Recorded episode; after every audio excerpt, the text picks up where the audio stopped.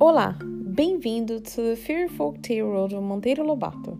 The story has been adapted to Portuguese learners and its transcription can be found at portugueseforyou.org.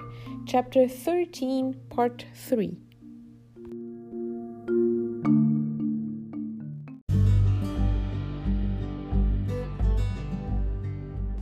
Sim, disse Pedrinho, nascem sabendo e nós temos de aprender com os nossos pais ou nos livros. Isso só prova o nosso valor. Que mérito há em nascer sabendo? Nenhum, mas há muito mérito em não saber e aprender pelo estudo. Perfeitamente, concordou Saci. Não nego o mérito do esforço dos homens. O que diga é que eles são seres atrasadíssimos, tão atrasados que ainda precisam aprender por si mesmos. E nós somos seres aperfeiçoadíssimos, porque já não precisamos aprender coisa nenhuma, já nascemos sabidos. Que é que você preferia? Ter nascido já com toda a ciência da vida lá dentro ou ter de ir aprendendo tudo com o maior esforço e a custa de muitos erros? O menino foi obrigado a concordar que o mais cômodo seria nascer sabendo. Nesse ponto, você tem razão, Saci, mas que é que faz todas essas vidinhas viverem? Está aí uma coisa que minha cabeça não compreende. Ah, isso é o segredo dos segredos, respondeu Saci.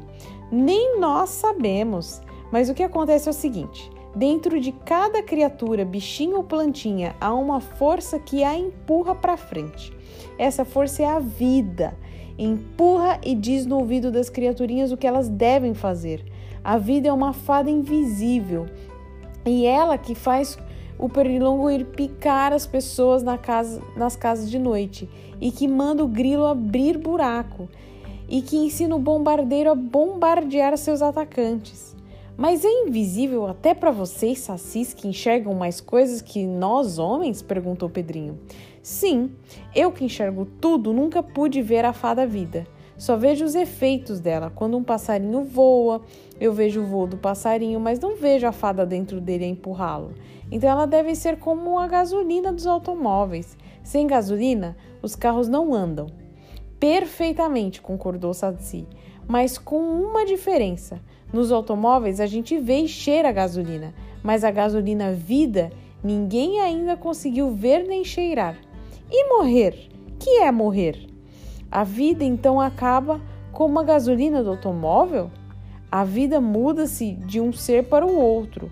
Quando o ser já está muito velho e escangalhado, a vida acha que não vale mais a pena continuar lidando com ele e abandona o ser e vai movimentar um outro ser.